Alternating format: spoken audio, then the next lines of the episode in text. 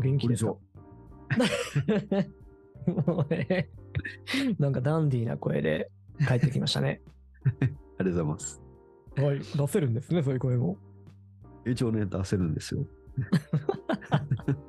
どういう声がさ、はい自分の理想の声かとかって考えたことある、うんうんうんうん。バナッチも結構ラジオだったりさ、いろんなところで喋ったりする。で、それを自分で聞く機会も多い人じゃない。はい。この時の自分の声は意外といいぞ、みたいなのってあるえーないですね、それは全然。どう自分の声聞いて、ああ、いい声してはりますなって思全然思わない。う。どういう声だったらいいなとかっていうのあるこのポッドキャストやりだしてからですけど、確かうにん星野さんが声褒められるのはすごくわかるなと思いますね。嘘。うん。えちょっと褒めて、そしたら。何聞きがいいやのすいし、落ち着いてるっていうのはすごくよくわかります。落ち着いている。うん。いいトそうーン。なうん。の。へえ。聞き役としててちょうどいいトーンになんじゃないかなと思いますね。へえ。やばい、ニヤニヤしてきた。僕もうちょっと、うんなんて言うんでしょうね。低くじゃないんですけども、うん。響かせるも。とそうそうそう、もともとがやっぱり通る声ではないので、うん。もうちょっと芯のある声になりたいなとは思いますね。へえ。カラオケとかうまいのにね。いやー、全然声出ないですよ。そうなん。キラキラ節とかいい声で歌ってたと思いますよ。キラキラ節全然出ない。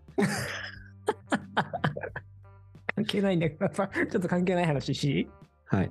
うちの息子のね、もう最は近いこういう話しかないんだけどさ、 はい俺の世界はもう息子と妻の中で全て完結してるから大 体。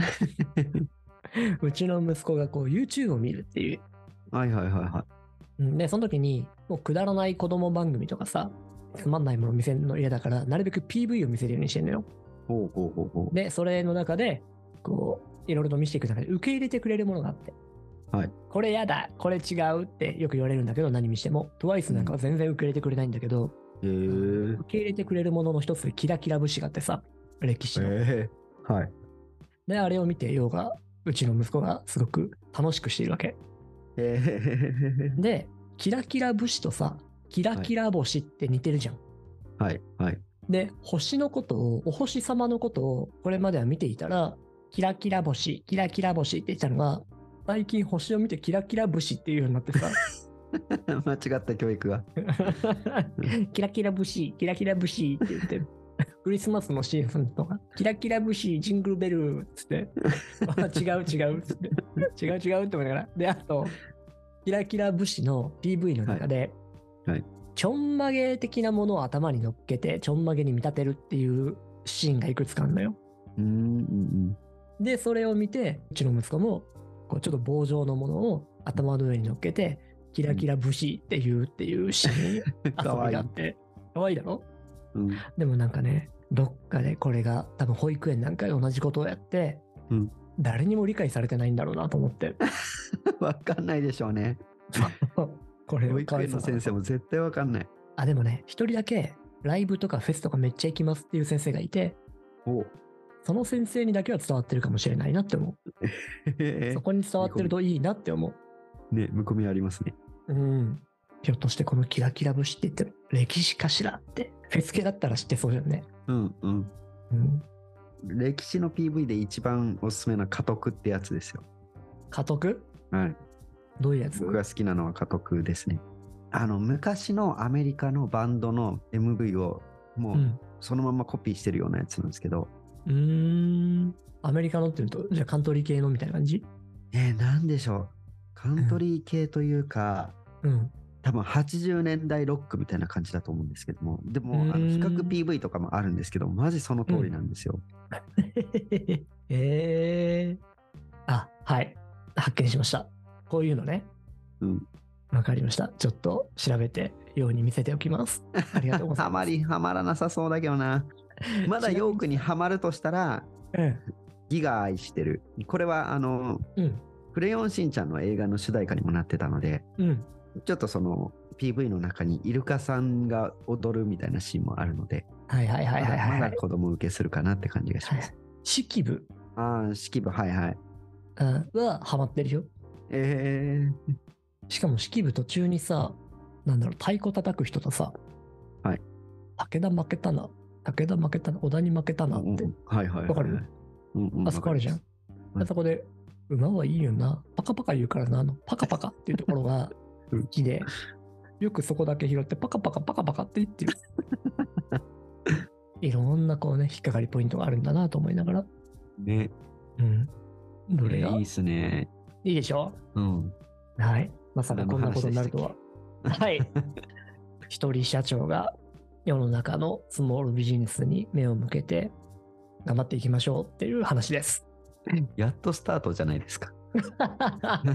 もはや、タナッチとこの番組で喋るときには、いかにこの前半戦で時間を食うかっていうことを目的にやってる気がする から、俺は。 そうなんですね。そうだよ。隠れテーマだよ。なので、10分ぐらいは飛ばしていただかないと本編にたどり着かないっていうのが毎回です。じゃあ今日は無事達成ですね。無事達成しました。ありがとうございました。ご協力いただきまして。じゃあ今日はこんなところで。前置き のみ。前置きのみ。うんそんな日があってもいいんじゃないか。じゃあ、ありあ、がとう。そうやそうや。なんか声の話をしてたんですよね。そうでした。声ね。うん。まあ、声の話は特にそんなに広がりもないので、まあ、いい声だといいよね、ぐらい。うんうんうん。うん、ね、どういう声がいいかなとか考えると、声優さんってやっぱりすごいねって思うことが最近増えてきて、うんやっぱ聞きやすいし、抵抗感感じにくいよねっていうね、うんうん。アナウンサーなんかもそうだけど、はい。まあ、訓練してまいりましょうというところだけですね。はい。さて、本編、ここから。はい。うい、どうぞ。おーい、おーい。すっげえ無茶ぶり。あのですね、ええ。なんて言うんでしょうね、スモールビジネスと言えるかどうかわかんないんですけども、うんう知り合いの人から紹介されて、年末年始にマグロを買ったんですよ。ん。もう、一尾 いやいやいや、まさか。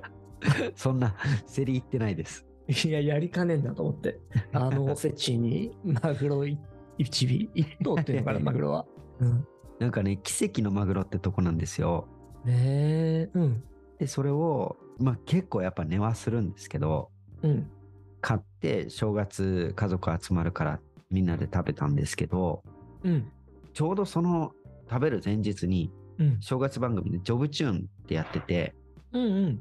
スシローのお寿司をいろんなお寿司屋さんの人が評価する、はい。ジャッジするって番組をやってて、で、その中でマグロが出た時にうん。お寿司屋さんの人が、これだけの低単価だけど赤身の粘り気がしっかりあって美味しいっていう話をしてて、うん。なんかよく言うじゃないですか、赤身のその脂身とか、うん。であんまそのピンときてなかったところがあって、はいはいはいはい。でもこの奇跡のマグロのうんトロの赤身は本当なんか、あ粘り気ってこういうことなんやってのがはっきりわかる感じでへえ。何頼んだの赤身赤身とあなんか正月セットでしたああ、今見てるけど、正月セット限定20。はいうん、すげえの頼んだな。ねさすが社長。ただなんか20%割引のクーポンうんがを知り合いに教えてもらってうん。うん。でまあせっかくだからっていうのでこの性能トロと大トロと中トロと赤身とあと好き、うん。う。うんんで妹とかはこのうわれは食べたくなるな多分セトロかな、んがすごい良かったって言っててうんうん。でおばあちゃんがはい。おばあちゃんそこそこもう今90超えてうん。やっぱもう耳も遠くなってるしうん。自分一人では立てないう立って歩けーないん。ような状態だなんですね、うんうん。なんかこういう補助のカートみたいなやつを押さないと歩けないんですけど、だからもうどっかね外に食べに行くとかもできないんですけどまあ体が動く頃には結構いろんなところ食べ歩きもしててうん。うん多分グルメな方だったと思うんですけど、うん。もう、そのおばあちゃんが、このマグロは美味しいってずっと言ってて。へえ。それはいいことしたね。ね。なんか家族全員で組んだったらありだよね、これね。うん。そうそうそうそう。いや、正直、うん。もうすっごい失礼な話ですけども、はい。もうおばあちゃんってちょっとこう、ね、ボケも入ってるところもあるので、うん。なんかそこまでその味が分かって言ってるのかな、美味しいって言って、いろんなものをね、その食べた時に美味しいわって言うけども、うん。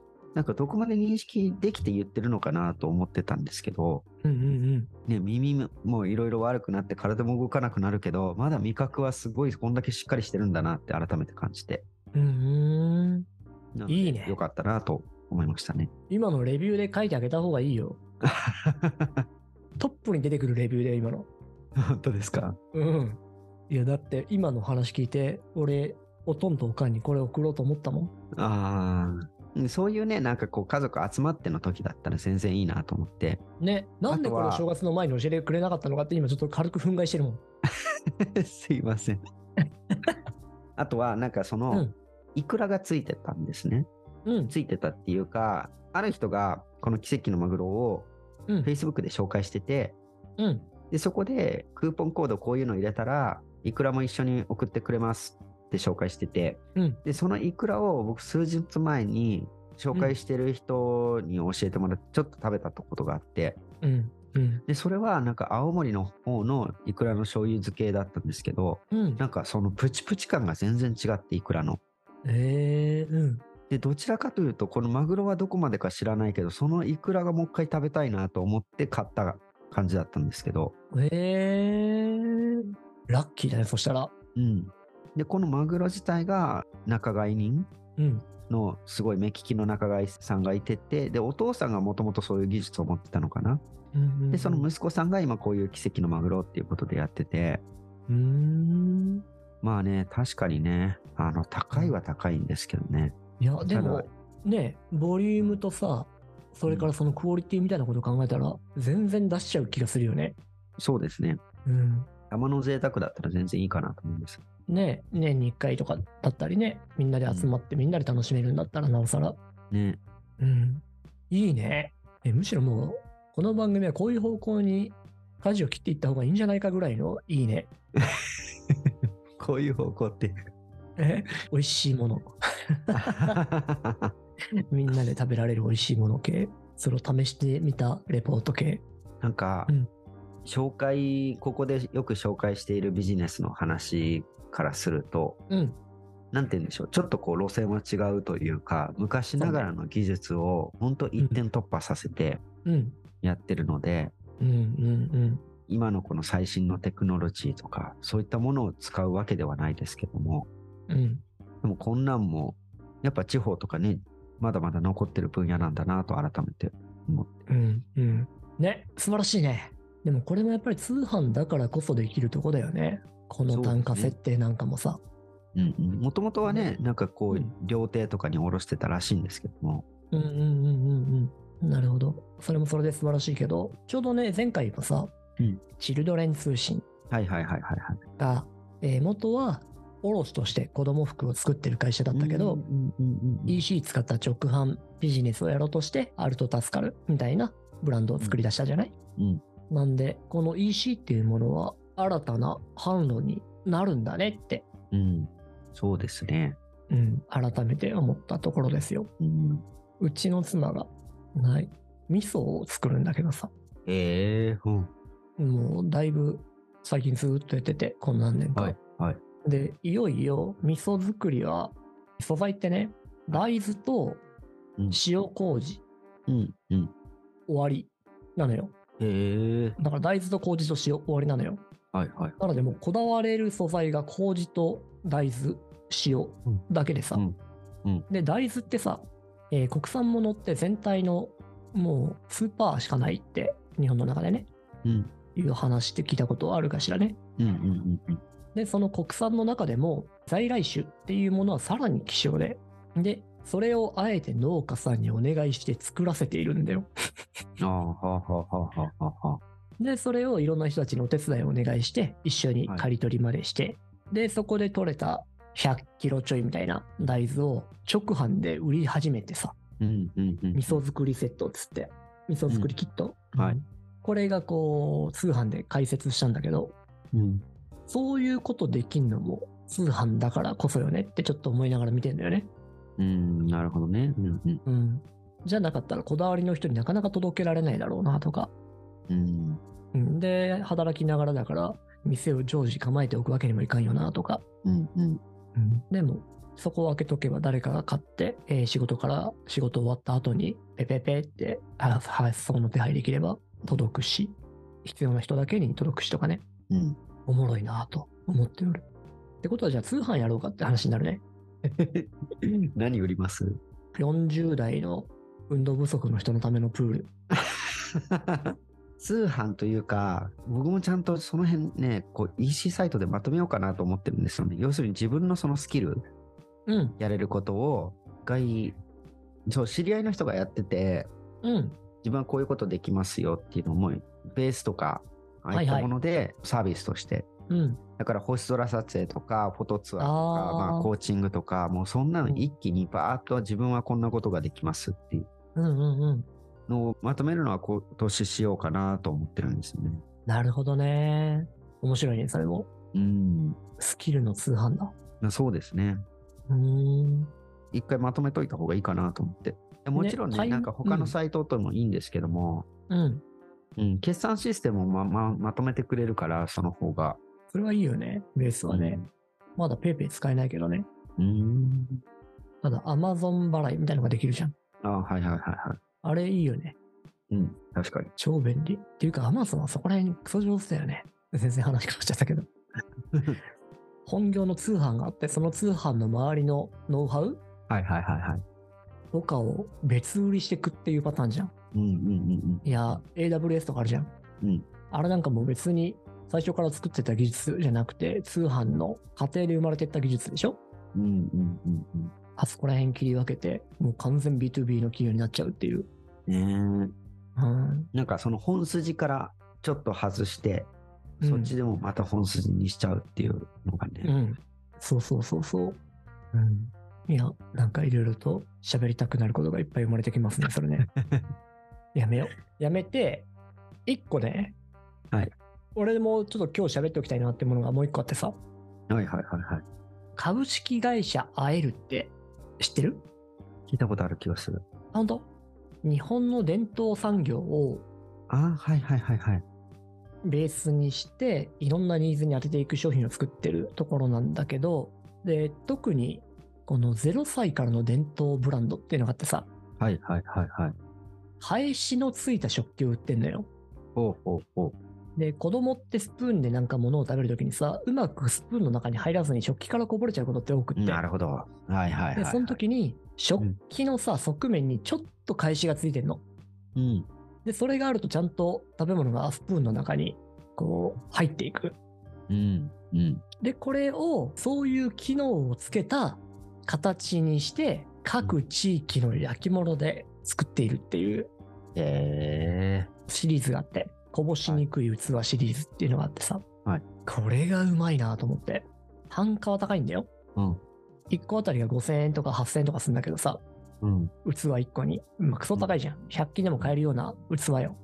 うん器で言えば。でもそこにその機能プラス各地域の伝統のえー職人の手っていうものを加えてえー売っていく。これで職人の各地域の人たちはきちんと作り続けることができるし、売れるし。で、これが贈り物需要としてめっちゃあるんだって。うーん京焼きとかさ、津軽焼きとか益子焼きとかさ、瀬戸焼きとかいろいろあって。で、こういうものを組み合わせる人たちっていうのは強えなって。さらにそこにデザインをちょっとだけ入れるっていうね。はいはいうん、えらいもんだなぁと思いましてですね。はい。えこー、れだ面け白い面白かったのでお伝えしておいた。出産祝いとかこれがいいよ、きっと。うーんセットで1万5千円ぐらい。えー、なるほどねうん。で、これをまた昨日知ってさ、 うんこれもゴロゴロ寝込みながらポチってしまって、セットで。やっぱあれですね、子供系のものにはアンテナが張ってますね。そうね。アンテナ張ってるし、財布の紐は緩いよね。 緩くなりますよね。ねえでもこれ届いたらきっと割ら割られるんだぜ。うわおいとそかっか。その割られるところがちょっと、あれですね。うん。ね。まあ、かといってプラスチックの器とかもあんま使いたくなくてさ、うん。別に何が悪いってわけでもないと思うんだけど、でも、うん、うん。まあ、壊れてもしょうがねえなと思いつつ、うちなんかテレビに2回割られてるから、あそうなんですね。うん。うん、しょうがないと思いながら。ただ、壊れることをちゃんと体感していただこうとも思ってる。はい。一応これだけは喋っておこうと思ってたので、よかった。えー、いいっすね。ね、周りで結構その子供生まれた人とかもいるから。あ、本当うんうんうん。いいと思うよ。ちょうど食べる頃になってくると。うーん、そっか。食べる頃になると、1歳過ぎたぐらいからですかね。そうかもね。うん。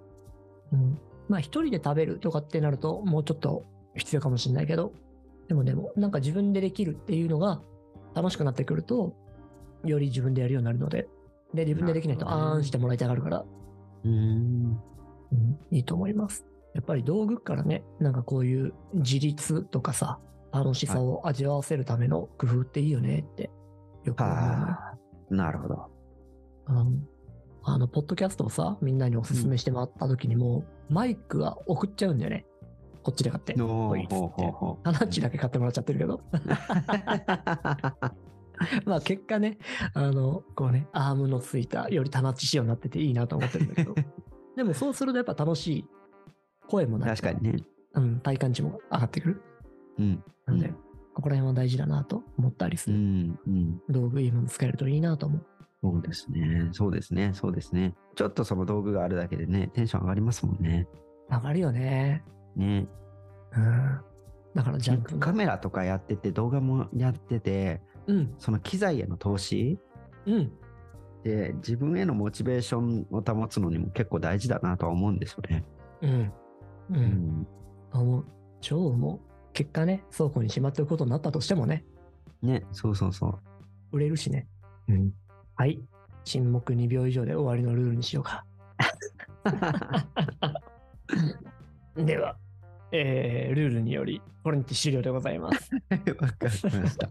それでは、それでは、今回もどうもはいありがとうございました。はい、ありがとうございましまたた次。回よろしく。お願いします。